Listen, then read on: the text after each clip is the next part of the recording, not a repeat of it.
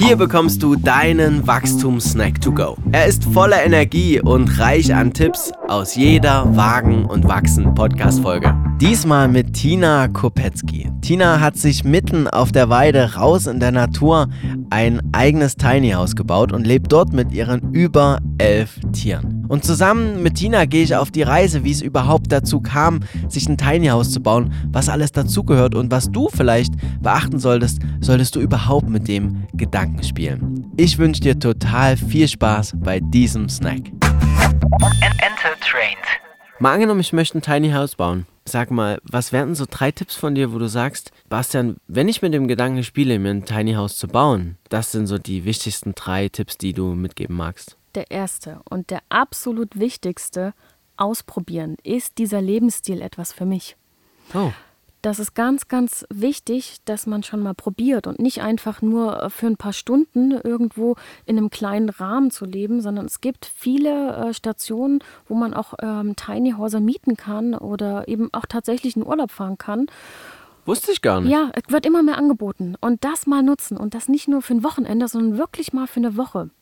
Und mhm. dann ähm, sich wirklich Gedanken machen, wie ist es, wenn ich hier nicht nur im Urlaub bin und wirklich nur eine Gabel, ein Messer oder zwei Gabeln und mal ein Handtuch brauche, sondern wie wäre das, wenn ich hier wirklich Tag ein, Tag aus leben müsste? Cool. Um ein Gefühl dafür zu bekommen, bin ich überhaupt der Typ dafür? Für andere wäre das ein Horror. Die würden da überhaupt nicht klarkommen, ja. überhaupt nicht leben können. Unsere Maria zum Beispiel, sie hat auch das Ganze genutzt für eine Auszeit, aber sagt von sich ganz klar, ich kann es mir für ein Wochenende perfekt, aber nicht dauerhaft, ja. nicht äh, für immer. Ja. Also das wichtiger Punkt, bin ich der Typ dafür geeignet, auf geringem Raum, auf wenig Platz leben zu können. Nummer zwei, Stellplatz. Mhm. Ganz wichtig, man muss wissen, wo das Ding hinkommt, weil dieser Stellplatz ganz essentiell ist, um zu schauen, brauche ich einen externen Wasseranschluss, externen Stromanschluss, wie ist die Abwasserversorgung, ähm, möchte ich das autark bauen, wie groß brauche ich es, wo sind Eingänge, Ausgänge. Also ja. genau wissen, äh, welche Bedingungen hat der Standort, weil die Bedingungen des Tiny Houses sich an den Standort richten.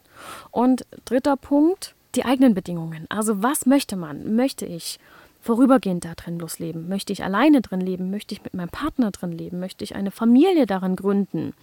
Ganz, ganz wichtige Faktoren, weil das alles auch das abhängig macht, wie soll das Ganze von drinnen aussehen?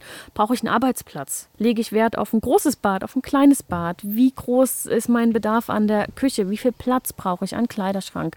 Also das ist wirklich, man muss sich, sich das bis ins kleinste Detail versuchen schon vorzustellen, wo packe ich was hin, sodass es dann am Ende passt. Stark. Ich glaube, das sind so die allerwichtigsten Dinge. Ja. Ich finde, das hast du total schön zusammengefasst. Das war dein Wachstum-Snack to go. Noch mehr Tipps und spannende Stories sind in der kompletten Wagen und Wachsen Podcast-Folge. Ich freue mich, wenn du reinhörst. Viel Spaß damit, dein Bastian Breitenborn.